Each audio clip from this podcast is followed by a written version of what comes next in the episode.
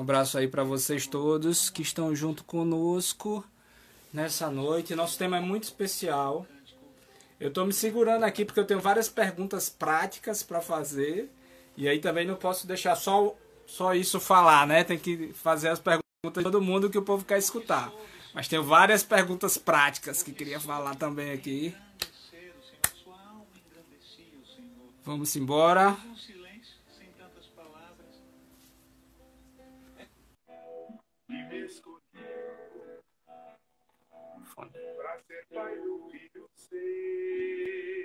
Olá, boa noite. Agora deu certo. Estão me ouvindo, vendo como está? São José. Providenciais. Conceição de Maria. Amém. Consegue noite, me tudo ver? bem, Elis? Tudo bem. Consegue me ver? Como Me... vai? Prazer conhecer você. Prazer.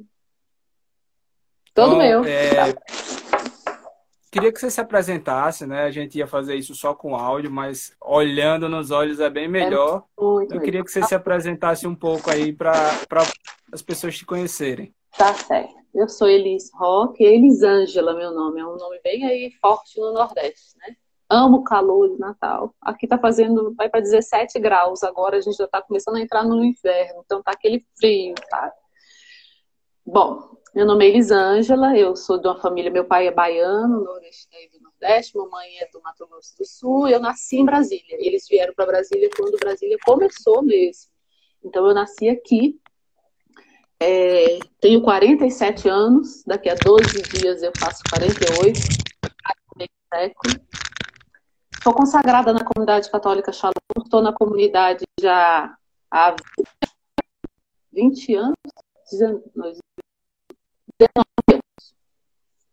19 anos na comunidade Shalom, comunidade Aliança, sou casada e tenho 13 filhos, três no céu e 10 aqui na terra.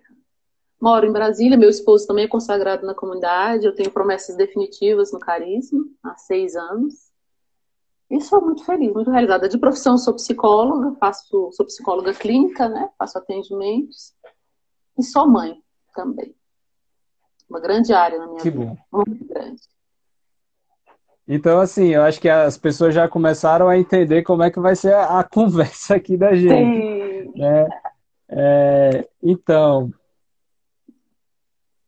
vamos, vamos falar, a gente vai na- abertamente mesmo, viu? Vamos logo para o que interessa, que todo mundo está querendo saber. Não sei qual é a curiosidade de vocês, mas eu quero saber. É. Elis, Ah, é, queria saber assim, de você, é, todo mundo, todo mundo deve perguntar isso, né? Como faz para conciliar a tua vida, assim, quando, quando quando fala em 13 filhos, no tempo de hoje, eu acho que é, é o que sempre as pessoas falam, no tempo de hoje, né? Então, assim, não vou falar como faz, não, vou perguntar por quê. Eu acho que é uma boa, uma boa pergunta que você vai me dar uma boa resposta também. Por quê? É, eu sou, eu já ouvi de tudo, né? Você é louca, não tem TV em casa, você é fanática. Já uma advogada, eu trabalho num tribunal, né? Sou psicóloga clínica num tribunal. Uma advogada que trabalhava, ela, ela se incomodava, ela ficava muito irritada por me ver. Ela falava: Eu vou lhe processar, eu vou pedir a interdição de você, porque você não tem capacidade civil, você deve ser louca. E assim, incomoda as pessoas, isso é muito engraçado. Já me incomodou um tempo. E hoje, olhando para trás, eu, meu filho mais velho tem 25 anos, meu filho caçula tem 3 anos. Olhando para trás e respondendo por quê? Porque Deus me ama. Porque Deus me ama e Deus me quer santa. Porque esse coração aqui já foi mais duro do que é hoje. E Deus precisava amassá-lo. E Deus precisava colocar ela num caminho de santidade. E aí ele, ele me olhou, ele me amou primeiro, me aceitou e abriu meu coração. Nem sempre foi simples, sabe? Eu não casei planejando, vou ter 13 filhos. Não. É, eu já eu era mãe, já era mãe solteira, eu já tinha um filho de quatro anos quando eu conheci meu marido e ele tinha um filho de dois. Nenhum de nós dois já havíamos casado, nós éramos pais solteiros. E aí nós trilhamos um caminho dentro da comunidade, né? Um caminho de namoro, depois de namoro, depois de noivado. E casamos então com um kit família. Bom, né? Dois filhos de bom tamanho, legal. E aí começaram a vir. Logo na, no primeiro ano, eu já engravidei. No final do primeiro ano, eu casei no início do ano, em dezembro, dia 25, já veio o primeiro filho. Né, o Miguel. E o celular caiu. Essas coisas também acontecem. Sem problema. Isso é ao vivo, é assim. Tá bom. Ainda bem que caiu para cá, na minha frente. Pronto. É... E à medida que assim, filho não vem com bula, mãe também não vem com bula. Eu acho que nós nascemos mulheres, existe toda uma crítica. Eu era muito feminista, sabe? E eu não perguntei seu nome. Desculpa. Seu Anderson, nome. desculpa, eu também não me apresentei. Anderson, eu tô falando, mas me interrompe, tá? É, não, pode falar, a gente quer te escutar. Feminista. Eu saí da faculdade, eu entrei na faculdade com 17 anos, faculdade de psicologia na Universidade Federal daqui. Então, naquele auge de, de adolescência, início de vida adulta, o feminismo me pareceu uma, assim, uma tábua de salvação. Eu vou ser profissional, vou ter mestrado, doutorado, eu vou escrever livros e eu vou viver minha vida acadêmica, né? Então, conhecer a comunidade, ser salva por Deus através da comunidade, a comunidade entrou na minha vida primeiro, né? Do que meu marido e meus, meus filhos já foi Deus resgatando e querendo dizer, olha, não é esse caminho, não é esse que eu quero de você, não. Então eu vivia em grupos, de, participava de grupos de leitura, de passeata, de tudo, por um, por um feminismo que não é o feminismo de hoje, tá? É um feminismo que Sim. pregava a presença da mulher nos meios é, de trabalho, lutava mais por isso, né? Hoje já o que existe de feminismo eu não aprovo de jeito nenhum, já, já foi curada, inclusive. E aí, quando eu me casei, eu me casei com um homem muito santo, muito aberto à vida. E eu acho que isso foi o, a grande bondade de Deus também, sabe? Que aí ele, já no namoro, nós conversávamos: vamos ter mais filhos? E se for seis? Aí começou ali. Quando o Miguel chegou, já, para mim, eu já tinha um filho, a diferença deles dois era muito grande já, né? E, e foi assim, um recomeço da maternidade, um recomeço para aprender a, a focar ali. Eu tinha três. É, você tem... Eli, eu... deixa eu perguntar. Pergunte, não é, eu vou me... Vou fazer uma pergunta, vou fazer uma pergunta que para mulher não se faz, mas vou per perguntar. Quando você teve o, o, primeiro filho dentro da relação, você estava com quantos anos? Eu estava com 30 anos. Certo. 30 anos. Muito bom. O meu primeiro mas filho. Mas pode continuar, só por curiosidade. O, Pedro, o primeiro eu estava com 23 e aí certo. eu fui ter sete anos depois, com 30 anos, quando eu me casei. Certo. E, e a chegada do, do, do Miguel, né? O nome dele era Miguel, por conta de São Miguel Arcanjo, foi muito para me colocar num lugar. Primeiro que eu tinha feito a experiência de ser mãe solteira, né? Toda aquela coisa de produção é, individual, tinha um nome na época, eu lembro fazer a minha própria produção, eu não queria uma, um homem do meu lado. Eu me julgava pronta para cuidar de uma criança. E depois eu faço a experiência de ter um filho no casamento. E aí é o céu na terra. O homem e a mulher juntos. Meu marido, meu marido é um pai muito presente, é um pai muito cuidadoso, é um pai.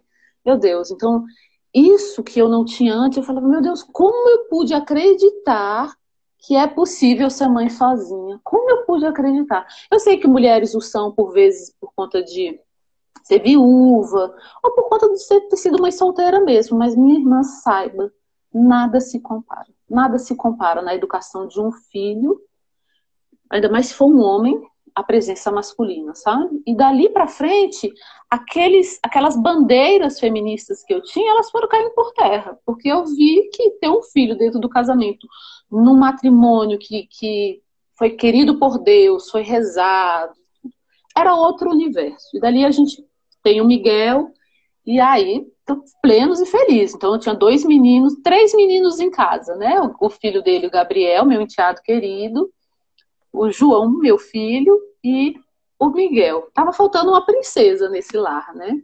E aí, nós, uhum. passado, passado mais ou menos um ano do Miguel, não menos. Miguel tinha menos de um ano. Com, com sete, oito meses do Miguel, eu fiquei grávida da Esther. Aí veio a princesa do lar. Tinha que ter nome de rainha. Para todo mundo já estava ótimo, né? Ótimo. E para nós já também. Completou, né?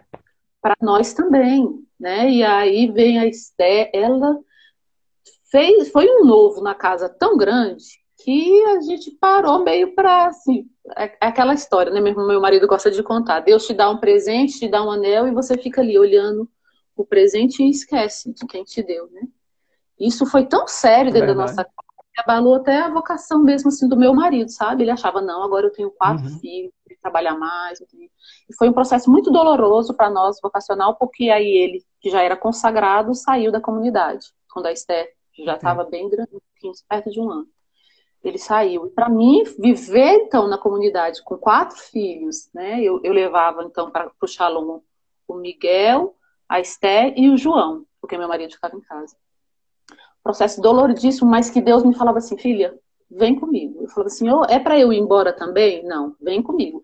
E sabe o que acontece, Anderson? A cada filho, filho não vem com bula, filho não vem, não tem bolo de receita, eu não tenho. Mas eu te digo que para cada tempo da minha vida eu precisava daquela criança, sabe? Para me tornar mãe daquela, para que eu amadurecesse, para que eu olhasse. E assim, meu irmão, é falha, a gente falha, a gente erra, a gente fala mais alto, mas a gente, como graças a Deus tem a comunidade, né? Depois de cada célula, de cada formação, de cada oração pessoal e terço, você volta e recomeça. Então, para mim, a maternidade foi sendo esse, esse aprendizado, sabe? Só que com a saída do meu marido e a gente vivendo toda essa dinâmica de, de vamos prover nossos filhos, quatro escolas particulares, pensa aí, um carro para caber tudo isso. Então, assim, foi se tornando para mim um peso e eu fui me. Aí ganhei um cargo de gestão no meu trabalho. Perceba, eu já tinha escolhido a maternidade, eu já tinha, mas esse tempo foi um, um tempo de queda assim, muito grande no sentido de que aí eu falei: cadê a psicologia? Cadê minha vida profissional? Coloquei na minha cabeça que tinha que lançar um livro, lancei o livro em 2009, mas antes de lançar o livro, é, é sobre psicologia jurídica, tá? Ele é bem técnico, a, a minha chefe falou assim, Elis, nós vamos fazer um grande evento em 2008. Vamos fazer um grande evento e eu quero que você esteja à frente. Vai ser o maior evento de psicologia jurídica do país. Eu quero que você fique na presidência comigo. Só te peço uma coisa, não engravide não. Não engravide não, para você poder cuidar bem desse congresso. Eu falava, meu Deus do céu. Sim, eu não uso métodos contraceptivos, né? E vou falar bem francamente, não uso, nunca usamos. Sempre foi o método natural, o método Billings, e nossos filhos têm idades separadas, assim, de dois anos, três anos, assim, né? Um ano, eu não fiquei grávida, uhum. assim, tá? Nesse ano que a minha chefe falou isso, eu falei, bom, não uso contraceptivo, não vou. Então eu comecei a me afastar do meu marido. Aquilo foi a primeira grande crise do nosso casamento, sabe? Porque o meu olhar estava voltado para a minha vida profissional só. E eu via, não, não posso engravidar, não posso engravidar. O que, que aconteceu? engravidei oito meses antes do, do, congresso. Do congresso e do lançamento do meu livro. E, é, e aí, essa filha foi a filha chorada, porque foi uma gravidez muito sentida. Foi uma gravidez que eu lutei muito com Deus. Né? Porque as pessoas que vêm, ah, 13 filhos, foi tudo bonitinho. Não, não foi. Às vezes foi Deus intervindo para me salvar, sabe, Anderson? E aí a Miriam nasce prematuramente 17 dias antes do congresso que eu participei. E ela chama Miriam porque Maria precisava intervir nesse coração que julgava que a vida profissional era o maior valor. Maria precisava intervir. E aí eu participo do congresso, mas assim, já me vendo afastada daquilo ali, já não tinha o mesmo sabor, já não tinha o mesmo valor. Mas assim, eu fui para o Congresso de licença maternidade, porque o presidente do Supremo ia estar na abertura e eu precisava estar na mesa, enfim, umas coisas bem acadêmicas, sabe? E aí, por isso que eu te digo, esses 13 filhos, mesmo os que eu perdi, né? Os três que eu perdi foram todos abortos, né? Foram todos abortos espontâneos. E nessas perdas, inclusive, Deus me ajudava a me recompor, a me refazer, a olhar para Ele. E aí eu vou dizendo para vocês, a, a linguagem de Deus comigo, o amor de Deus, quando você me perguntava lá no início, por quê? Porque eu olho para trás, porque Deus me amou. Porque Deus me via perdendo o rumo e me trazia de volta. É claro, minha vida não, não consiste só na maternidade, né? Eu faço várias outras coisas. Mas é, cada filho ia trazendo isso. Então, quando a Miriam veio, foi assim, a cartada de Deus que que ele, aí eu falei, Senhor, não, não tenho mais nada. É só você e eu, só você e a minha família, e eu vou para onde o Senhor quiser. Né? E daí eu já estava, então, com João Pedro, Gabriel. Gabriel morava em Brasília na época, ficava muito com a gente, até porque era a casa que tinha mais crianças, né? Então tinha João Pedro, uhum. Gabriel, Miguel, Esté e Miriam. Cinco tá beleza, não tá? Fantástico. Eu falei, meu amor, zerou, né? Porque ele é muito empolgado com a maternidade, com a paternidade, mas muito mais. Ele sonhava em ser pai de todas as formas. Vocês têm mais alguma pergunta? Se eu continuo? É porque a gente fica tão impressionado, né? Assim, não, não, não só por quantidades, mas uhum. pelo que você fala, pela qualidade que Deus coloca em tudo que Ele toca, né? Então, assim, quando a gente é, tem um livro muito bom, né? O Leão que, eu acho que é o Leão que ruge à beira do caminho, que fala sobre é, aonde, aonde é, eu mais posso dar frutos, onde Deus mais quer que eu dê frutos, é onde eu sou mais tentado. Então, você, como com essa raiz feminista toda, perceber que era a forma de Deus te curar, né? Que era a forma, que, na verdade, não curar de forma definitiva, mas tudo que ele faz, né? Tudo, tudo que ele faz é aos poucos para a gente não se assustar também. Né? Então, assim, é, é muito impressionante. Sim, sabe o que eu ia vendo? Porque eu não deixei de trabalhar, eu continuei gestora. As pessoas ao meu redor, as mulheres que não tinham filhos, e hoje eu vejo isso de uma forma muito lúcida, assim, Deus interviu na vida de tanta mulher no meu trabalho, tanta mulher. Aquela, aquela uma lá advogada que ia me que ia me interditar civilmente, ficou grávida. Aí a, a minha outra colega de sala, grávida. E eu falei, gente.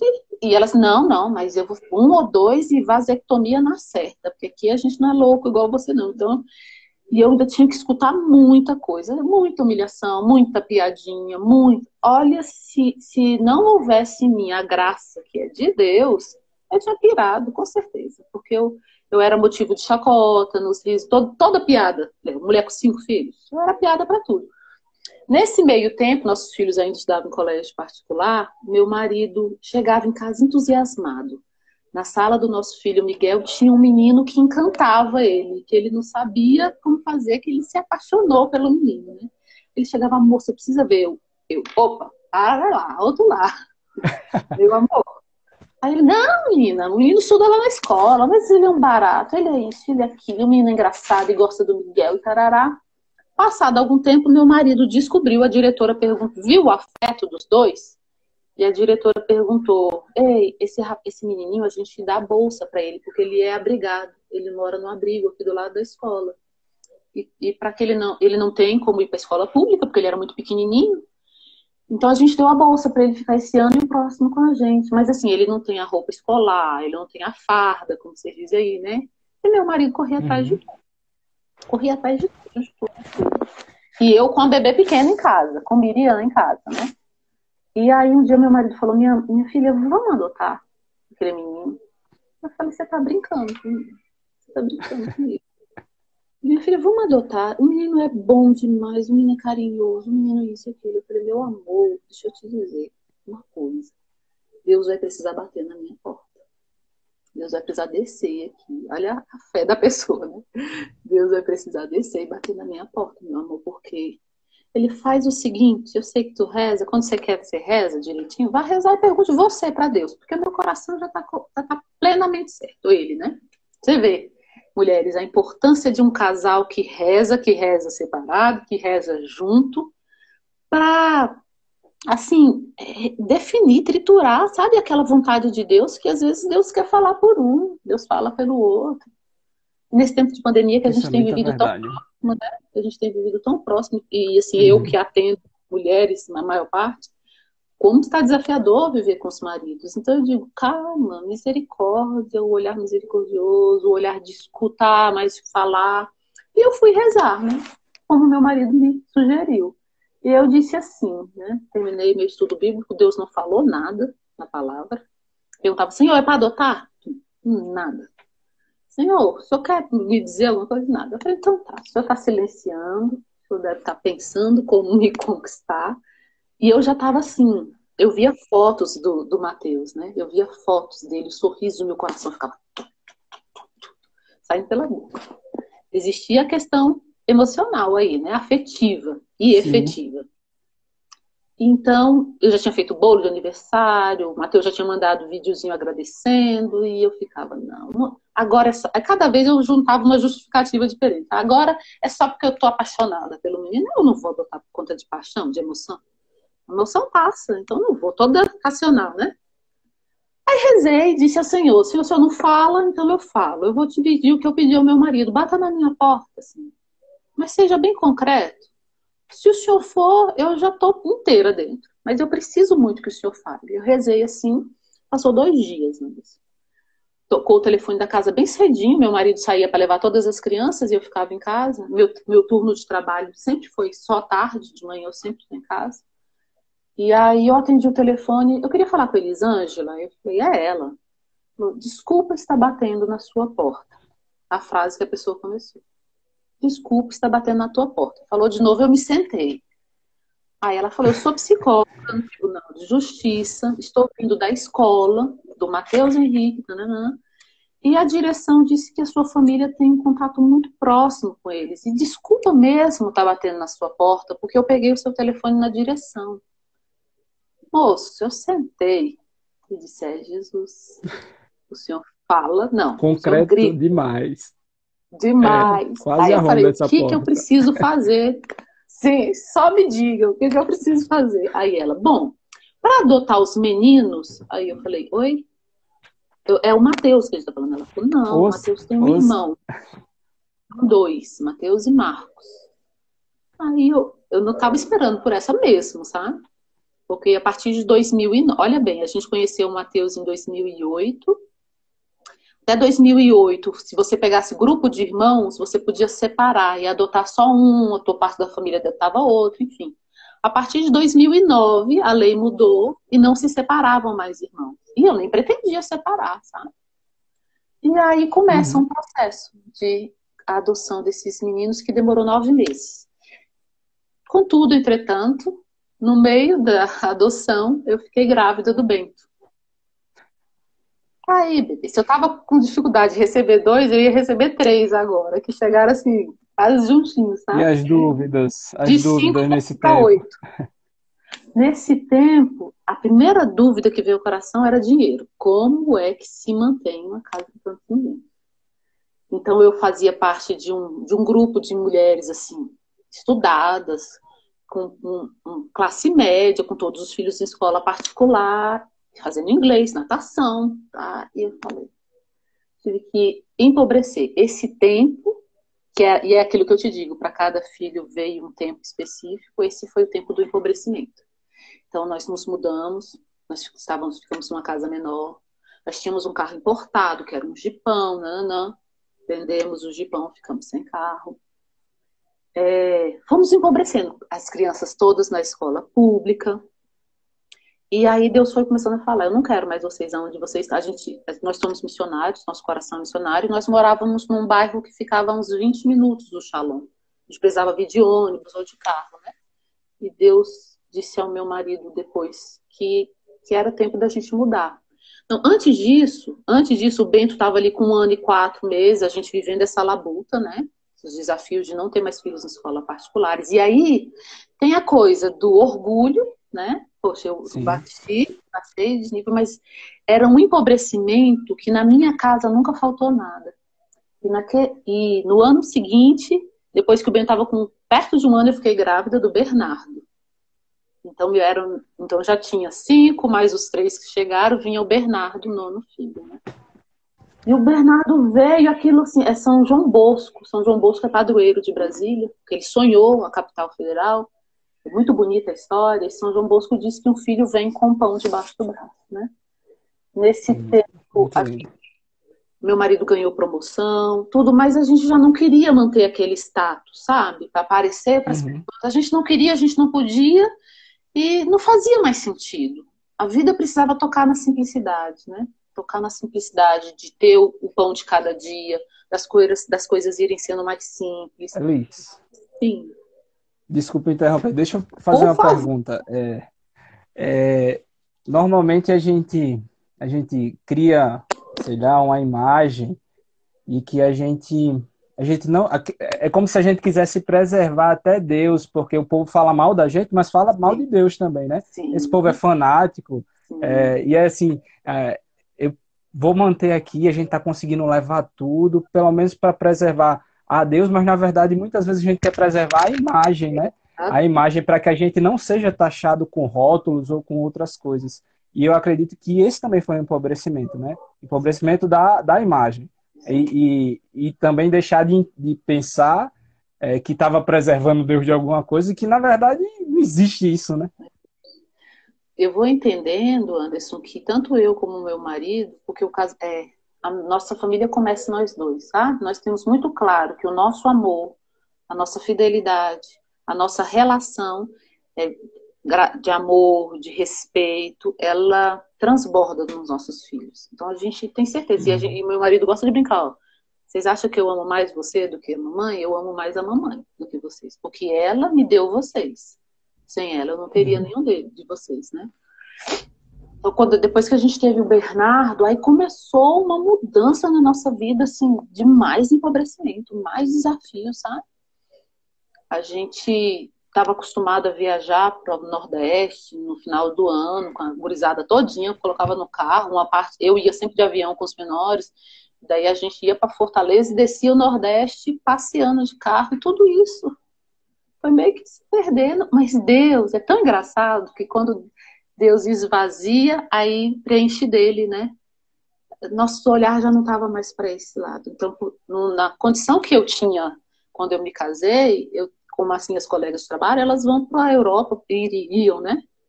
Quatro vezes no ano, elas tinham uma vida. E, é, e aí elas me perguntam, Elis, então, que a passagem está barata, não sei o quê. Aí olham para mim, não, aí eles têm filhos, gente. Ela escolheu ter filhos. Passa, passa a página. E hoje, da pandemia, elas me ligam assim, Elis, como foi bom você ter escolhido filhos, né? Tô aqui cancelando é para a África, para a Turquia, para não sei o quê, não sei se eu vou sair desse buraco. Eu tô só. Uma delas me ligou com muita dor, Elis, eu tô só na minha casa, tenho pós-pós-doutorado. Essa é muito querida do meu coração, uma pessoa assim maravilhosa Elise, eu olho para a parede, deixa eu falar com você todo dia para você me dizer o que, que, é isso aí na sua casa. Como é que que aí bate um coração que aqui não bate. Deus, os seus mistérios, sabe? Vai mostrando isso para mim hoje. Que eu não sou digna de nada. Sim. Aqui, é, aqui temos três, né? Eu, é, eu e minha esposa. E assim, a minha pequena fez aniversário agora. Uhum. E, e ver os irmãos em volta dela, saber que ela não tá só, que a gente não tá cantando só os pais cantando parabéns para ela, né? Que a gente se alegrou bastante com isso, né? De uhum. perceber que nesse tempo uma família numerosa faz total, faz total diferença, né? Dentro da minha casa nós somos 11, né?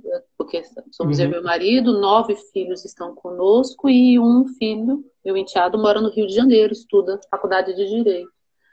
Então, minha família tá nessa intensidade o tempo todo, sabe? Na festinha do Bernardo também foi esses dias, o Bernardo fez seis anos, e a nossa família, com os celulares dos familiares, é aquela festa, aquela honra. Mas até isso, até a vida, nessa importância que ela tem, Deus foi nos mostrando que nem a vida, eu falei isso no vídeo que eu fiz para o documentário da maternidade, né? Foi a missão de a missão de vocês que fez. Nem a vida ela é o dom mais, é, mais forte, o maior dom que a gente tem. Deus foi retirando de, nós até essa, esse apego aqui. Não é a vida, é, é a eternidade, que é o maior uhum. dom. É a eternidade. A vida se esvai, a vida se escapa. E Deus, olha bem, Bernardo, e daí a gente viajando para o Rio, não sei o que, eu fiquei grávida. E aí a gente tinha que entregar a casa que a gente estava. Nós não tínhamos mais como ficar na casa, era, casa, era uma casa emprestada, da qual nós vivemos muito tempo e não pagávamos nada, assim, da providência de Deus mesmo. Né? E aí Deus falou para o meu marido, importante, mulheres, mesmo Maria estava com José, Deus falava a ele, né? Ela era toda santa, toda pura, e Deus falava a ele. Meu marido, muito santamente, homem de oração, de lutas, né? De batalhas. É, ele reza e Deus fala para ele, é para sair daqui. E é para ir para perto do Shalom. E com, com a casa nova virá um novo filho, que será o Benjamim. E aí meu marido já fez. Aí ele, ele já celebra antes, aí ele já faz festa pelo filho. já o coração totalmente aberto, né? Grávido. Ele fala, mas vai ficar. Vai ficar e vai ser o Benjamim. E assim, numa fé que aí eu vou junto, né? Um homem de fé numa família, ele carrega, arrasta os outros, sabe? A mulher se sente segura. Então, meu marido me dá muita segurança. Quando ele fala, Deus me falou, eu paro tudo que eu estou fazendo. Não preciso pensar duas vezes. Eu só posso ir, tá? E aí, é, nós, e só que morar perto do Shalom significa vir para o centro de Brasília, da capital, o lugar mais caro de se viver, né? Agora pensa, uma família que nem carro mais tinha, que já não tinha nada. Como é que vem centro do Brasil? Agora, como é que Deus resolve, né? Sim, moço. Então, ela vai para lá, vai para cá, apareceu uma casa que a gente alugou que era muito, muito mais barata do que se a gente fosse morar muito longe, entendeu? Então, nós moramos a, uma, assim, a um quarteirão do Shalom. Esse um quarteirão. Conseguimos uma casa grande, com espaço para as crianças, com uma área verde imensa atrás, perto da, de uma avenida muito conhecida aqui em Brasília. E a gente se mudou em junho. Em julho, eu descobri que estava grávida. Aí meu marido falou: Pronto, é o Benjamin. E o Benjamin já veio naquele tempo. Minto, um pouquinho antes do Benjamin, eu perdi um bebê. Uhum. Eu até três meses e meio. E, e aí eu perdi, foi muito doloroso. Eu, eu que, não, que já tinha perdido mais nova, né? Mas aí dessa idade eu falava, meu Deus, eu me abri, tá aqui, tudo por quê? E, e Deus me fazia entender que era para que eu me compadecesse daquelas mulheres que não conseguem chegar ao final de uma gravidez e sentir na carne o que elas sentem, sabe? E é indescritível essa dor, não tem nome, né? Quando você perde o marido, você fica viúva, mas quando você perde um filho, é, a dor é tão grande que ela não tem um nome. Não se diz mulher. E eu fiquei muito ruim, muito ruim, mas seis meses depois que veio o Benjamin. E meu marido rezando depois para esse filho que a gente perdeu, foi bem no auge assim das mudanças, muda de casa, sai de casa. É, Deus dizia ao meu marido que aquele filho não morreu, não não perdi. Ele deu a vida pela nossa família. Então nós o batizamos de Estevão, né? Ele foi um Marte para nossa família, para aquele tempo de lutas uhum. que eram lutas espirituais, sabe? Uhum. E aí eu fico grávida do Benjamin, aos 45 anos, né? Assim, não é qualquer coisa. Já tá com uma vida, com um corpo, com um tempo. E sabe que eu vou vendo também? Para cada filho, Deus vai te amadurecendo, vai te amadurecendo. E você já não comete mais aqueles erros dos, dos pais de primeira viagem, ou aquelas coisas lá do início. Você comete outros, novíssimos, né? Sim mas Deus vai dando uma maturidade e aí já era na alegria, assim. Geral Benjamin foi, nossa, maior alegria. Tenho saudade até da, da gravidez do Gêmeo. Foi uma gravidez muito intensa, muito intensa. Mas aí a história do Benjamin tem uma história de cruz aí no meio, por isso eu vou deixar. Se tiver perguntas, se vocês, acho que alguém. Olha, pergunta. tem algumas, tem algumas, mas mas se quiser falar sobre essa história, a gente está aqui disposto a ouvir. o Benjamin na posição é... dos filhos, o Duarte está perguntando.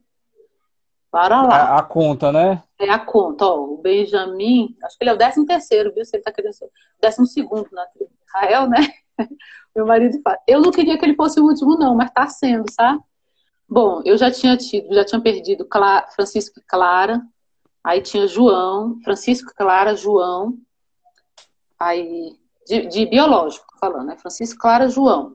Aí Miguel, Esther, Miriam, Bento, Bernardo.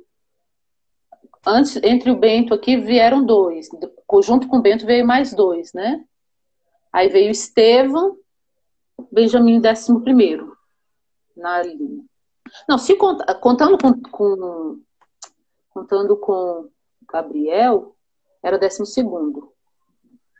Certo. Você já tinha tido. Já tinha, tido, já tinha perdido é, Francisca e Clara, e tinha o Gabriel do meu marido, e tinha João certo. do meu lado. Ai, moça, eu, eu, sou ruim de matemática, porque minha área é humanas, é difícil. esses, esses meus neurônios estão congelados.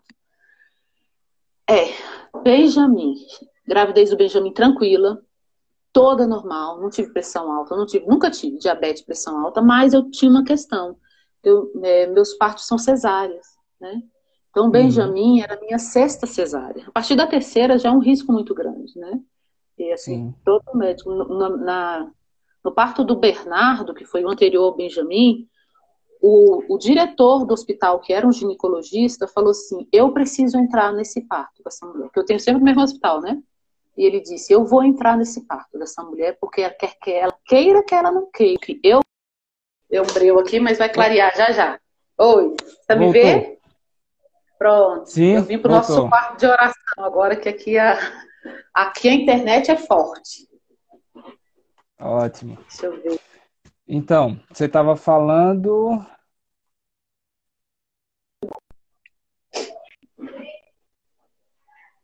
De Benjamin, pode pegar. Estava falando Oi. de Benjamin, você travou de novo. Isso, travou. Voltou aqui agora. É. Tem alguma questão de uma hora de live? Eu não entendo isso, não. Pode continuar? Tem, tem. A gente está em 40 minutos. Dá para a gente conversar mais ah, uns dá. 10 ainda aqui. Tá bom, então vou correr. Bom, fiquei grávida de Benjamin, parto marcado para dia de São José, dia 19 de março de 2017. Tudo, tudo correndo muito bem, assim, né? Fiz, fiz anos de casamento é, um pouco antes do nascimento dele. Pronto, vou, Benjamin nasceu às 10 horas da manhã do dia 19 de março. Aí e... tinha o diretor queria participar, né? O diretor do hospital. Ah, eu estava falando do Bernardo, do outro. Isso foi antes do Benjamin, é. só para só vocês terem ideia. Esse homem entrou no meu sala de parto e falou assim: Minha senhora, eu sei que a sua médica e a senhora são doidas, porque ela não faz a tua laqueadura. Minha médica é muito católica e não faz.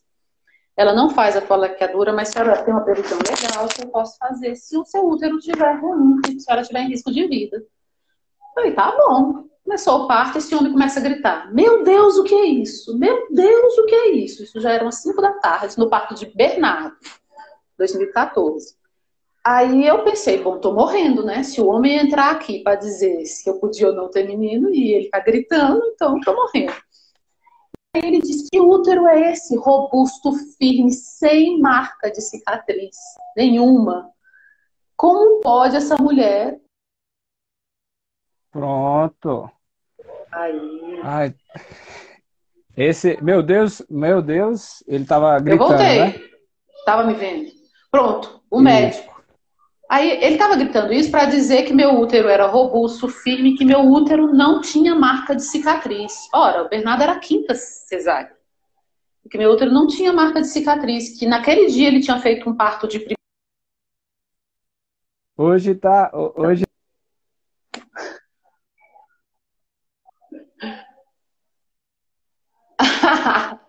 o povo tá comentando aí, vou parar de comentar para ver se melhora. Eu tô te vendo e te ouvindo. Não sei se a minha ficou pior. Eu mudei para a internet aqui da sala da nossa salinha e a internet só é só para cá. Por favor, certo. me diga. Pode ser daqui, tá é, provavelmente é daqui de casa. Que é. como como tá travando aqui, provavelmente é daqui. mas, mas, vamos Pô, embora. Mas você está me ouvindo? Está me ouvindo? Ele Pulamos disse assim, aí. Tô, tô escutando. Ele falou Pulamos. só a questão do. Eu fiz uma cesárea hoje. Sim, eu fiz da, uma cesárea sua, né? hoje né? e mandei a mulher ficar dois anos sem ter menino, porque o útero dela estava como um papel. O seu, eu não posso falar nada. Engraçado, porque eu fiquei três dias. Ele.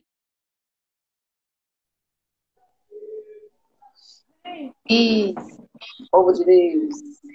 Segurar aqui São Miguel aqui que o combate tá grande. Nossa, eu já peguei minha Bíblia aqui, tava aqui, meu Deus do céu, passa frente, porque o que é isso? Ave Maria. Fiz lives com pessoas, fiz outras lives aí, tudo, tudo tranquilo, é porque Deus quer alcançar, sabe? Não por nós, porque nós somos frágeis instrumentos, nós estamos aprendendo a, a paternidade, a maternidade a cada dia. Deus ainda revoluciona, ainda nos surpreende, sabe? Mas então, na, na, no parto do Bernardo nós estávamos, né? É, nisso, só para dar um uma coisa assim, bem prática, a minha vida de trabalho, de tudo continuava, né? Só que agora o meu olhar para minha família, o meu olhar para dentro de casa, então Quando eu podia, eu tinha empregada, eu tinha uma pessoa que me ajudava em casa, e passou a não ter mais essa condição, né? Quando o Bernardo nasceu, nós não tínhamos, então eu faço comida, nós nos dividimos para limpar a casa, nós não temos alguém que nos ajude. E olha a providência de Deus, né? Nesse tempo que ninguém pode ter ninguém cuidando de, de casa, eu estaria perdida, né? Se eu tivesse, assim, vamos dizer, me encostado, né? Numa figura de uma secretária, de alguém que pudesse ajudar. Enfim, então Bernardo, o médico, ficou ali surpreso não lembro, não esqueço nunca mais o nome dele, doutor Caio, rezem por ele, porque eu acho que foi uma experiência forte com ele, sabe? Da, da misericórdia de Deus, porque na hora do meu parto do Bernardo, quando ele abriu que viu que o meu útero era robusto, ele disse para mim, ele ficou gritando, meu Deus, isso não é possível, isso não é possível, isso não está certo, ele dizia. Minha médica, minha médica disse para ele, você já ouviu falar numa palavrinha que se chama Deus você já ouviu? Então ela aproveitava para evangelizar, sabe? Aquele homem ficou estarrecido. Né? Uhum, sim, ele ficou estarrecido.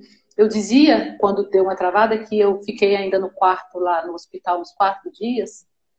E ele passava no quarto e me via caminhando. Ele falou: Eu não estou acreditando que a senhora está caminhando, não. Eu não tô, eu prefiro não ver isso. Eu prefiro fechar os meus olhos, porque isso, isso vai contra todos os meus tudo que eu estudei, eu não posso vê-lo andando. E eu andando, no mesmo dia da cesárea, no dia seguinte de manhã, ele nasceu já no final da tarde, foi. Eu caminhando no outro dia, porque eu queria ir embora para casa logo, né? Eu já sabia as mães, se eu andar, se fizer tudo isso, eu vou me embora. Então, e, e, esse, ele ficou muito impactado, sabe? E essas coisas que Deus vai se utilizando de nós para tocar outras pessoas, né? As pessoas falam para mim, é difícil ter muitos filhos? é enlouquecedor e santificador. É ter rotina, mas saber que Deus vai ajustá-la do jeito que Ele quer. É ter personalidades completamente diferentes, idades de desenvolvimento diferentes e, e saber que Deus nos dará sabedoria para cada tempo e para cada realidade, sabe? e de que ele, ele se basta, e só ele basta. Então, ele nos, nos dá a luz. Depois eu conto um testemunho de, de uma, uma, coisa bem clara que Deus fez. Pronto, nasceu Bernardo, tudo bem, fiquei grávida de novo. E, aí veio é, Estevam, que eu perdi ainda na barriga, né? E gravidez do Benjamin, Benjamin marcado para 19 de março, 10 horas da manhã, tudo tranquilo, mesma médica que fez os outros partos é, fez metade, né? Metade dos meus partos foram com um médico, metade pela outra. Os dois são referências de serem médicos católicos aqui em Brasília. E aí meu parto correu tudo bem. Assim, eu tive, na verdade, uma hemorragia e Benjamin nasceu desacordado. Pela primeira vez, não pudemos filmar a saída do neném, porque a médica fez muito movimento. Ele, ele se virou na minha barriga pouco antes do, do chegar no hospital. Eu percebi isso, sabe? é, uhum. a barriga fazia um movimento, então Benjamin, que estava colocado certinho na posição de saída, ele pôs a cabeça aqui para cima. Então, minha médica, para alcançá-lo, ela movimentou muito. Foi um parto demorado, foi um parto com muita hemorragia. Meu marido parou de filmar e foi embora com Benjamin. Benjamin desacordado, ficou ainda um tempinho, depois conseguiram reanimá-lo. E ela me limpou, lavou, viu que não tinha hemorragia mais nenhuma e me fechou. E aí, pronto, fui pro quarto, meu marido fica até esse momento e vai para casa para ficar com os outros. A mamãe entra na história. Quando a mamãe chegou no hospital, a mamãe falou: "Você tá pálida, está muito pálida, parecendo que não tem sangue, sua boca tá branca, seus olhos estão brancos". E eu comecei a sentir uma dor ali, seis da tarde. Eu comecei a sentir uma dor, o menino tinha nascido às dez. Quando a anestesia parou, comecei a sentir a dor, resultado. Eu passei a madrugada gritando de dor, gritava. A mãe disse que chegou uma hora que eu ficava assim, pela igreja, pelos homens, pelos jovens. Eu já estava, já estava sem consciência. Depois eu fui conversar com o padre, ele me diz assim, Elis, uma consciência formada em Deus, uma consciência que sabe que Deus é presença. Mesmo quando ela sai, o que está lá dentro guardado não se esquece que é Deus. Então, tudo isso, né? Cada formação recebida na célula, cada oração, cada, eu me lembrava de tudo. E depois de um tempo eu apaguei. Mas aí a mamãe disse que eu não parava de gritar, e a mamãe desesperada, três horas da manhã, ela ligou pro meu marido. Vem pro hospital, arruma alguém para ficar com as crianças. Porque mamãe e meu marido se revezavam.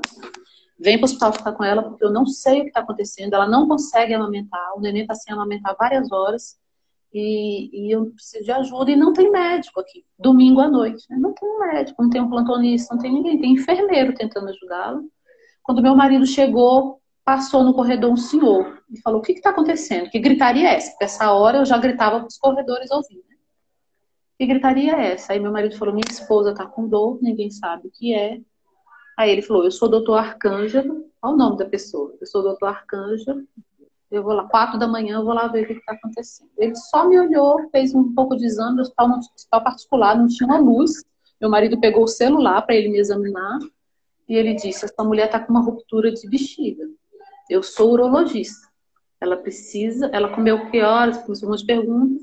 Assim, ó, eu vim visitar um parente, né, meio dia de trabalho, mas amanhã, 10 horas da manhã, eu tô aqui para fazer a cirurgia dela porque era, era tarde, né? Ele falou, precisa de um tempo mais aí, e fez uma tomografia, tudo, minha bexiga tinha rompido no parto, e ninguém tinha percebido, e me fechou. E caiu, sujou toda a minha cavidade, cavidade abdominal, sabe? Quem é médico sabe terror que é isso, né? Isso é uma infecção generalizada. Dali eu comecei, ali começou meu calvário, de fazer uma cirurgia menos de 12, 24 horas depois da cesárea, é uma, é, eles chamam, tem um nome para isso, eles fizeram nova, uma abertura de nova, uma intervenção de novo, aí lá fechou minha bexiga, aproveitou para ver se o útero tinha alguma coisa, o útero tranquilíssimo, não tinha nada, o útero continuava lá robusto, você vê, hora nenhuma era meu útero, né? Foi a minha bexiga. Só que eu é, fiquei muito tempo com dor, eu fiquei muito tempo e aquilo deu uma infecção generalizada. Passado ali sete dias eu estava na UTI. Aí foram 30 dias de UTI, entre a vida e a morte. Entre a vida e a morte. Parte delas, a maior parte, eu fiquei lúcida.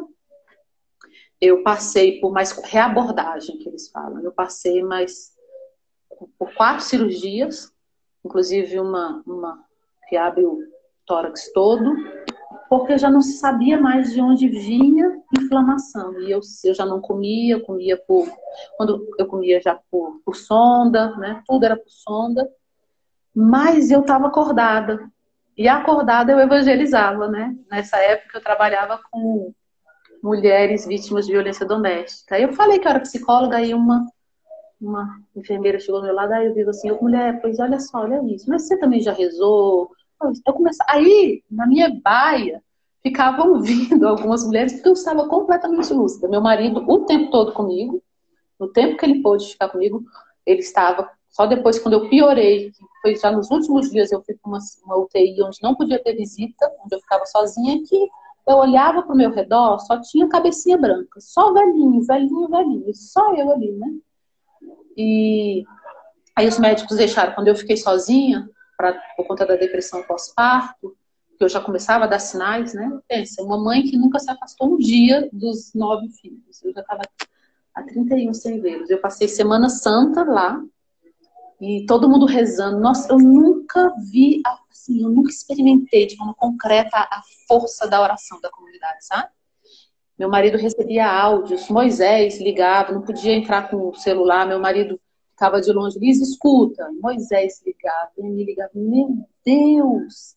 Irmãos do Chile, irmãos em Israel, assim, irmãos daqui, de Brasília parou. Brasília fez uma escala de oração e adoração ininterrupta, sabe? Porque os médicos chegaram no momento e disseram, não tem mais o que fazer. Assim, o que a gente podia fazer para ela lutar contra a inflamação, a gente já fez. E assim, eu vi a morte passar do lado. E eu dizia, Jesus, eu não tenho, eu não tenho a fé necessária para ir embora nesse momento. Se o Senhor me permitisse ficar, é porque eu queria rezar mais. Aquelas coisas que está nas últimas, né? Jesus, eu prometo, eu vou ser fiel em tudo.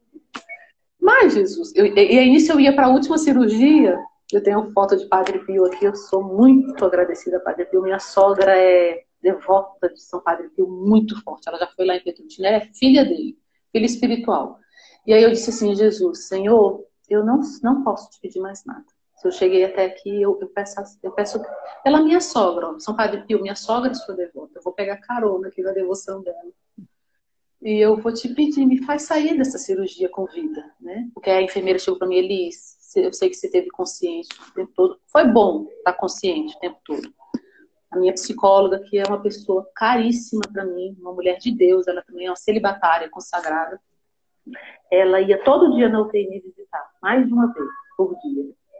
E ali me buscando me trazer a consciência, me buscando, não, não me deixando deprimir, sabe? Me ajudando de uma forma muito piedosa, mas muito, é, muito profissional também. Né? E aí, é, quando eu fui para essa última cirurgia, eu falei, Jesus, eu não tenho mais o que te pedir. É assim, dá-me o que tu queres. Essa música é muito marcante para mim. Dá-me o que tu queres, vida ou morte. Eu, eu, se sou eu que estou segurando, se sou eu que estou, assim, prendendo a mão de Deus para que não venha, eu solto tudo.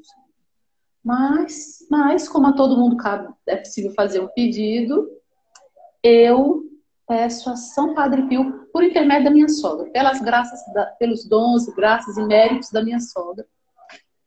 Amem seus sogros e sogras, porque eles te levam para Deus e eles são vínculos, são escutados por Deus. Se alguém precisa de cura nessa área aí, ó Deus falando. E aí eu falei, eu entrego para São Padre Pio, porque essa cirurgia eu já não tenho mais o que fazer. E quando eu, quando eu fui entrando no centro cirúrgico, uma enfermeira que era muito brava, ela e tratava com muita secura no início, ela dizia, Alice, que história é essa de passar perfume para vir do centro cirúrgico? Que cheiro de rosas é esse? E um dos sinais de que São Padre Pio está presente, está intervindo, é o cheiro de rosas que ele faz as pessoas sentirem, mas quem pediu não sente, né? A gente já, já tinha um outro testemunho em Brasília, de um, de um cardeal, que foi também recebeu as graças de São Padre Pio. E aí todo mundo do centro cirúrgico começou a rir, porque tinha alguém com perfume de flores exalando e que ninguém dava conta, né? E era, era muito engraçado, porque eu chegava no centro cirúrgico, para cada cirurgia, aí as enfermeiras falavam, é você a mãe de 10 filhos, e não sei o quê. E kkkkk, mulher, tu tá vendo onde você tá, mulher? E aí eu ria, contava uma história engraçada, mulher 10, é enlouquecedor, mas também é a maior alegria, mas também a casa não fica parada. Eu sempre tinha uma palavra assim, sabe? Para dizer. Que talvez inconsciente, eu não sei. Eu sabia que Deus tinha a fazer na vida deles, muito mais que a minha. E que eu podia estar nas últimas, né? Eu podia ir embora também dali. Eu já ia embora evangelizando, né? E eu sei que eu saí dessa última cirurgia. Quando acabou, a cirurgia durou oito horas. Foi uma cirurgia de abdômen total e tal. Quando eu saí dessa cirurgia, todo mundo olhando pra minha cara assim, o que, que foi? Eu tô, eu tô viva? Tá tudo bem? E eu gosto muito do bom humor, sabe? Aprendo muito com meu marido. Eu tô viva, todo mundo, cara, tá, você vai voltar lá para baixo. Quando eu voltei para o centro para a UTI, que é a, a UTI dos casos graves, tava todo mundo com aparelho na mão, assim, com intubação. Aí eu ia dizendo o nome de cada um, que eu não me lembro agora, dizia o nome de cada. Fernando, tá tudo bem, gente? Aí meu marido, amor, eu tô bem. Meu marido com o telefone na mão, conversando com alguém, dizendo que eu tinha saído viva, né? Aí quando eles me deitaram, a enfermeira que era mais minha próxima, sabe, disse, Elis, tá todo mundo te esperando pra te entubar aqui. Como é que tu chega falando desse jeito, conversando? Você quer os aparelhos estão tudo aqui. Olha a sua baia. Aí eu olhei, cheia de aparelho. Depois pode tirar tudo. Não é dessa vez, não. Mas assim, tiro de tudo isso, que eu sou. Dali eu fiquei mais um tempo, passei a Semana Santa, todo mundo achava que eu ia sair ressuscitada com Jesus. Não foi na ressurreição. Na ressurreição, Deus fez, Deus fez um mimo para mim. No dia da ressurreição, na, na, na, Páscoa de 2017, o hospital, por um pedido do meu marido de intervenção, autorizou que meus filhos, que eu visse meus filhos, né? Então, eu já tinha feito essa cirurgia há sete dias. Na, na Páscoa, completava sete dias dessa cirurgia maior. E aí a médica falou assim: Eu vou te dizer uma coisa, você vai andar, como eu andava com a fisioterapeuta. Você vai passar numa porta de vidro, mas deixa eu te falar, ninguém te toca, tá legal? Porque tava todo. Aí eu fui. Quando eu olho para trás, vem médico, enfermeiro, todo mundo atrás querendo ver a situação, né? A mãe que vai passar e ver os filhos por uma porta de vidro assim. Aí lá vai eu, moço, o que era aquilo? Eu não consigo descrever o que foi aquele momento.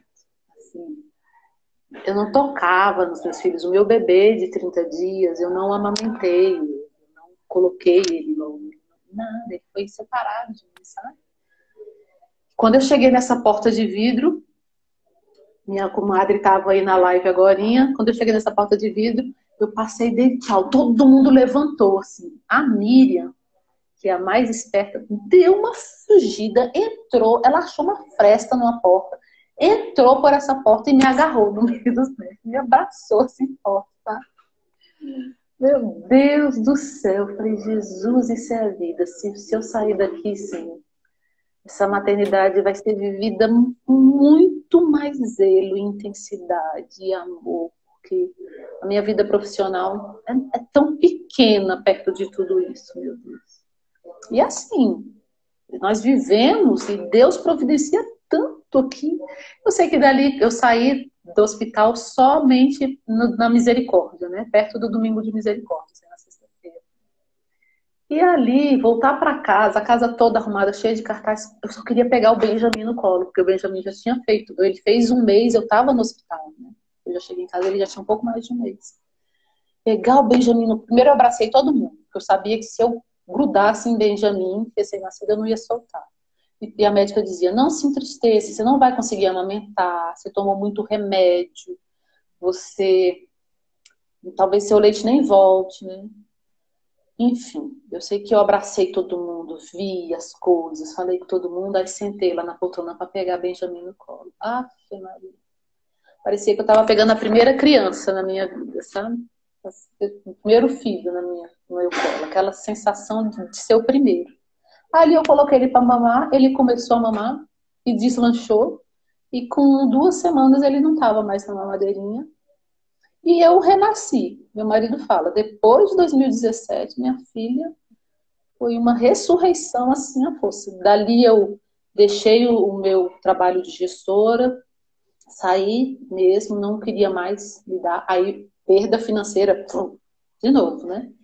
E eu ia perceber, vou percebendo, Anderson, que ao longo desse tempo todo, cada vez que eu perdi aquilo que para os olhos humanos é perda, eu ganhava em Deus mais sabedoria, mais paciência, mais graça.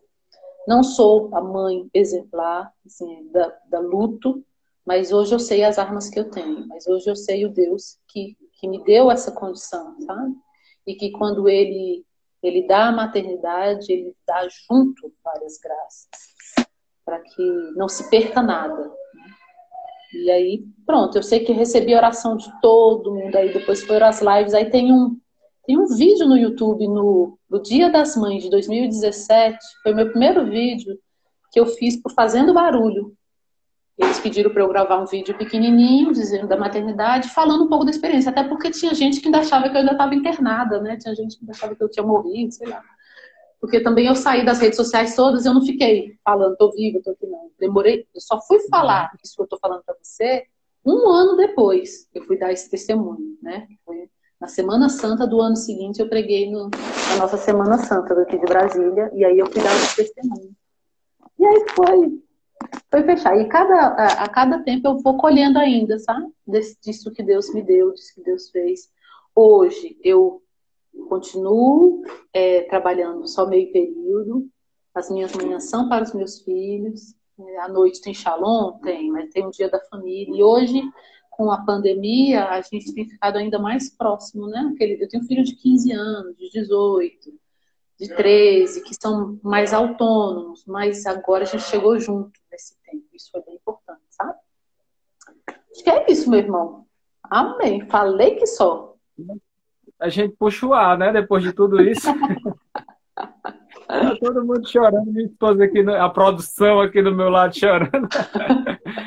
Mas, assim, o testemunho, é, a gente fica sem palavras. Você oh, deixa sem palavras. Mas é, você falou que tudo que você foi perdendo parece que foi ganhando para Deus. Sim. Até a vida não tinha o valor máximo mas sim a eternidade, o céu. Né? E isso eu acredito que você é, é, é esse a herança que você quer deixar para os seus filhos, né? Eu acho que é esse. É, então eu queria que você falasse isso, não é só completasse, fizesse fechando esse ciclo, né? É, que quando a gente vê uma família tão numerosa, né? Como é que vai? Pensam logo no, nessas coisas, né? Escola que você já falou que é escola pública, sobre transporte, sobre casa, quantidade de quartos, é, é, em qual carro vai, é, mas saber que a herança que eu vou deixar para os meus filhos é uma vida reta, não pelos meus méritos, né? Você deixou bem claro. É, então fala um pouquinho disso também, por favor. É, a gente vai a pé, a gente vai de ônibus, quando é longe, coisa da comunidade, caronas mil sempre existiram. Isso, esse empobrecimento faz a gente reconhecer o nosso lugar também, sabe? Nosso lugar de não ter nada contar por um testemunho breve do que a gente viveu na, no ano passado, na festa de na festa de Pentecostes. Nós temos uma dispensa aqui em casa e meu marido compra doces de chocolate, deixa nessa dispensa, né? Então, assim, eu não tenho empregado, não tenho nada, os chocolates começaram a sumir. E sumir de forma muito contundente. A gente começou a ficar meio bravo. Um dia estava na mesa com os irmãos da comunidade, falando disso, que os chocolates estão sumindo. A gente já tinha perguntado para todo mundo quem era, não foi ninguém, mas a pessoazinha comia o chocolate e ainda deixava o papelzinho ali no chão, né? Nem cuidava para jogar no lixo. Aí, um irmão que veio nos disse, por que vocês não colocam uma câmera? Hoje em dia tá tão fácil. Coloca uma câmera, uma filmadora dentro da dispensa, ligada no seu celular, tu vai descobrir rapidinho. Eu, eita, amor, brilhou meus olhos, né? Porque eu não aguentava mais limpar aquela dispensa. Vamos pegar agora. Vamos pegar. Aí meu marido, ah, vou rezar com isso. Para dizer que ainda hoje, para cada realidade, a gente precisa rezar e ouvir de Deus. Aí meu marido foi rezar e me disse, amor, Deus me falou assim, você quer pegar um ladrão ou você quer pegar o seu filho? Se for para pegar um ladrão, põe a sua mão. Se for para pegar o seu filho, Continue comprando. Se for por um filho, continue comprando chocolate. Continue comprando, deixando lá. O meu marido disse, como eu disse lá, né? Quando vem do meu marido a minha bruteza, a pedra dura que ainda existe, ele rezou. E conta, dá-lhe chocolate, dá-lhe subir chocolate, dá-lhe. Tava ficando engraçado já. Eu falei, quer saber? Acho que nós mulheres temos uma capacidade muito grande de ficarmos magoadas entristecidas e a gente guarda isso. E eu, eu, eu venho pedindo a Deus e sempre pedi a Deus, Senhor, não me deixa dormir, que não se pôr o sol sobre a minha ira, sobre a minha dor, sobre. Não quero, eu quero que se esvaia hoje.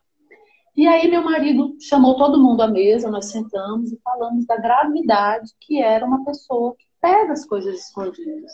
E que isso significava que para a gente já não tinha mais importância o chocolate, a gente ia comprar muito. Mas que é, e essa pessoa, nós estávamos preocupados com o coração e com a alma dessa pessoa. E queríamos que nós rezasse. Nós fazíamos o Beracai, no Beracai a gente rezava e tal. Mas foi, nós sempre, sempre levávamos, levamos todos para os eventos da comunidade. Sempre. Né? Vai carona com os irmãos. Assim, como agora a gente mora muito bem localizado, então o Renascer acontece a, um, a, um, a uma quadra daqui, quando é assembleia com toda a comunidade, acontece daqui que uma parada, duas paradas de ônibus está lá, Shalom, vou andando, então tudo andando. Nesse tempo a gente foi para o trido de Pentecostes, né? E fomos todas, todos os dias no trido. Quando chegou no último dia, um dos nossos filhos procurou o pai, falou assim, pai, lá no trido o padre falou que o Espírito Santo está conosco, porque ele é uma pessoa que a gente pode se relacionar. E eu pedi para ele para que ele me ajudasse a falar com o senhor, porque eu estava com muito medo. Pai, sou eu que estou pegando chocolate. E eu quero parar. Eu não quero mais pegar chocolate. E aí eu vou vendo que os frutos de uma vida de oração, os frutos da exposição dos nossos filhos, vão nos dando resposta, sabe? No, no, eu não vou ter resposta para tudo de cada filho, a organização da casa. Então, nós colocamos os maiores, porque 15, 17, 18 e 25 estão num quarto, os pequititinhos, que são os BBBs, dentro do Bernardo Benjamin, estão no outro quarto, e as meninas têm o lugar delas. Aí minha casa é uma casa comunitária. Quem é da comunidade de vida tem o dia da louça de cada um, segunda Marcos, terça João, quarta Mateus, quinta Esté, sexta Marcos, sábado papai. Domingo é no jogo de mesa. Então põe o jogo de tabuleiro, e vamos jogar. A gente tem vários jogos de tabuleiro, graças a Deus, nesse tempo eles estão sendo assim muito usados. Quem pede no jogo de tabuleiro leva a louça de domingo. Eu, eu, a minha responsabilidade é cozinhar e lavar as roupas. Os, os mais velhos têm mais responsabilidade, então o João tem 25, além da louça, ele tem a roupa para passar.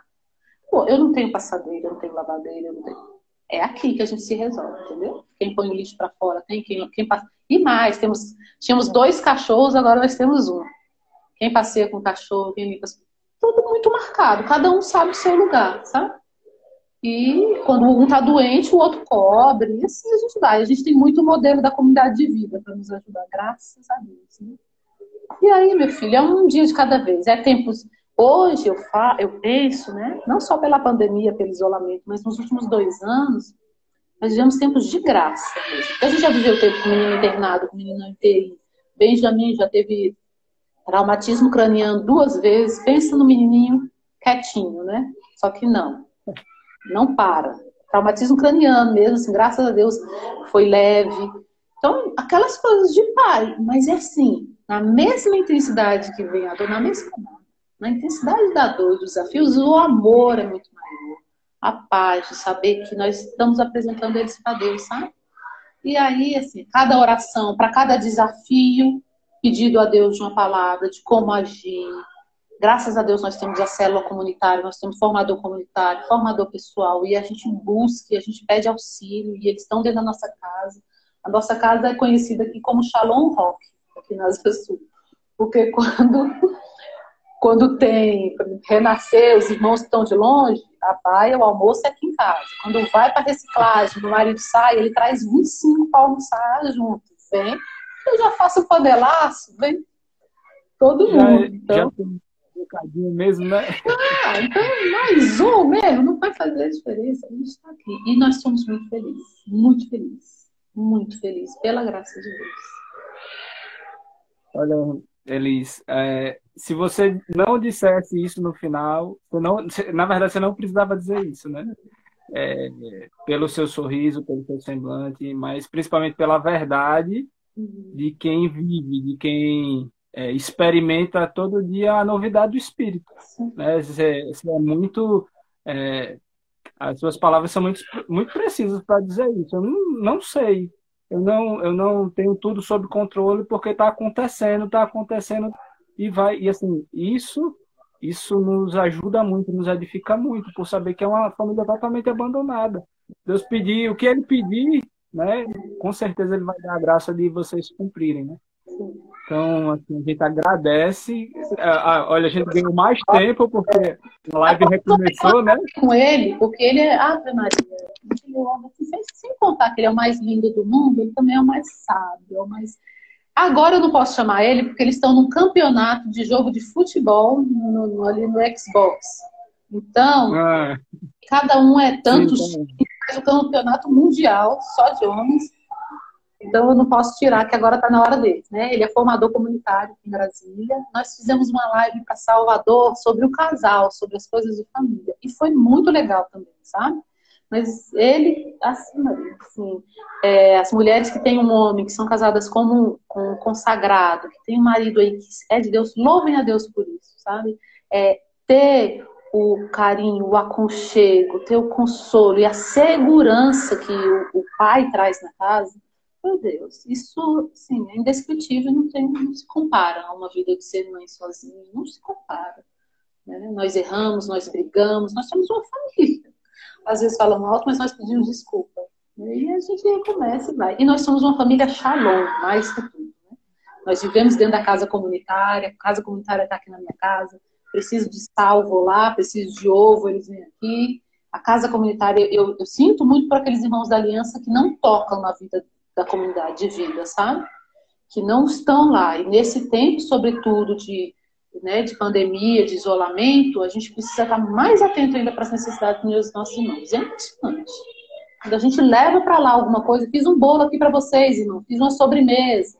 Aí mando lá, daqui a pouco bate uma vizinha na porta. Eles fui na minha feira, fui no meu sítio e trouxe aqui. Aí vem laranja, manga, abacate, banana, aquela Jesus, você nem esperou eu dar lá, já chegou aqui, sabe? Não que Deus precise dessa troca, mas às vezes nós estamos tão cheios e não, não cabe mais nada, né? Então, esvazia também. Muito feliz por estar aqui. Eu amo o Nordeste, amo o povo daí. A gente já passou férias em João Pessoa, na casa. As nossas férias são assim: a casa, a casa comunitária sai para ir de férias, a gente entra e se estabelece na casa da comunidade, entendeu? De vida né? para cuidar das casas. Porque é assim, hotel para esse povo não, não existe. É assim foi em Parnaí. Nós somos só cinco, já está difícil quando a gente vai para outra, é? outra missão. Imagine, né? A gente vai batendo de casa comunitária com as comunitárias, é sempre a comunidade de vida que nos acolhe. Então nós somos muito felizes por termos e por sermos família, sabe? Elis, é, você falando do seu esposo, né? Assim, a gente também louva, já louva pela, pela vida dele. Eu não conhecia, né? Não conhecia a história de vocês, do testemunho é, já louva por ele, mas tenho certeza que é, ele também sente muita segurança de escutar a Deus e saber que vai ter uma, uma companheira, um exé, um, um sustento para cumprir com ele a vontade de Deus, né? É, também com os irmãos que que têm irmã, que têm mulheres, esposas consagradas, a gente percebe isso, né? Que se a gente escutou de Deus e tem essa graça de corresponder só porque sabe que, que tem uma esposa para fazer cumprir o negócio, né? É. Porque realmente não é fácil. Né? O homem escuta, mas a docilidade vem da mulher também. Né? E muito obrigado, muito obrigado. Vai estar tá todo mundo aqui. É, é muito necessário. Ira deve estar tá lá brincando, comadre. Tá lá, tô vendo tanta gente boa, tanta gente querida. Ai, meu Deus, que saudade desse povo. Olha, dá, acho que dava para a gente continuar bastante tempo, mas aqui já é 11 horas. Uma, né? Só eu falando. Da próxima vez eu prometo. Aí você faz as perguntas certinho, eu respondo. Não, não, não, tá ótimo desse jeito, tá ótimo. Elise, então assim, muito obrigado. Né? Se Deus quiser, quando tudo isso passar, a gente convida você para vir pessoalmente para cá, você e Rock, e todo, e todo o pessoal, a gente já consegue aí um, um lugar para todo mundo né, para ter a graça de, de estar com vocês, né, ter, tocar, sentir mesmo a graça na vida de vocês, mas a gente já percebe isso, né? Muito obrigado, muito obrigado. E já é, manda o rosto aí para a próxima live, viu? Tá, vou sondar. É, tem filha minha postiça aí entrando, porque tem umas filhas minhas que são de que são filhas de formação do meu marido que ganha a minha maternidade. Quando ele é formador ah. ele traz a célula para dentro de casa e diz assim, ó, eu sou o pai de vocês, e agora vocês ganharam uma mãe espiritual, tá ali. Aí eu já adoto sendo de lapada. Né? Entrou aí. a Mei tá com gracinha dizendo que é a live do século. Pode parar, tá? Pode parar de. Eu acredito que é, viu, Então, assim, muito obrigado. É, tá? Por favor, porque nós estamos muito tentados, muito por conta da da família ser esse, esse lugar mesmo, ser santuário, a gente é muito atacado. Então, a gente precisa mesmo desse suporte dos irmãos. Sempre que forem rezar, e lembrem dessa família daqui de Brasília, rezem por nós. Certeza. Certeza. Um, um templo desse realmente é, deve sofrer, sofrer, muitos ataques né, do inimigo. Tanto que a live teve tanta dificuldade para acontecer. Depois ela deslanchou e foi embora, graças a Deus. É, o cara apareceu aqui e aí deu uma, é? uma, ajudada. Acabou quando ele entra. Mas, muito obrigado. Deus abençoe e a gente vai rezar por você, tá bom? Tá por você não, por todos vocês. Obrigado. Tá Até logo. Certo. Deus abençoe. Muito obrigado. Tchau. Obrigado.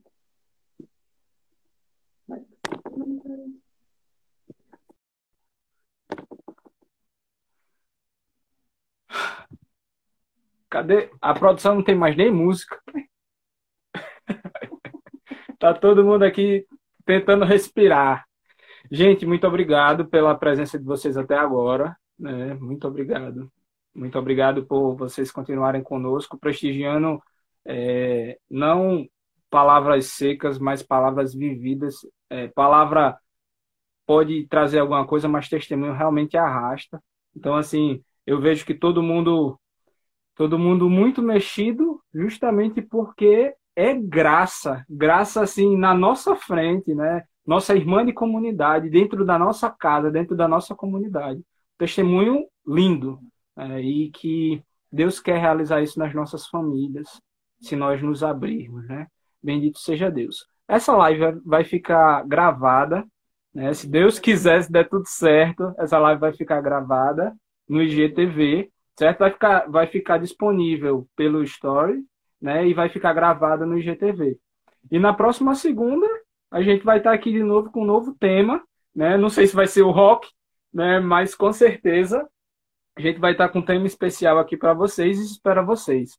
Forte abraço a todos, do Arte que mandou aí, mas a todos vocês. Deus abençoe. Shalom.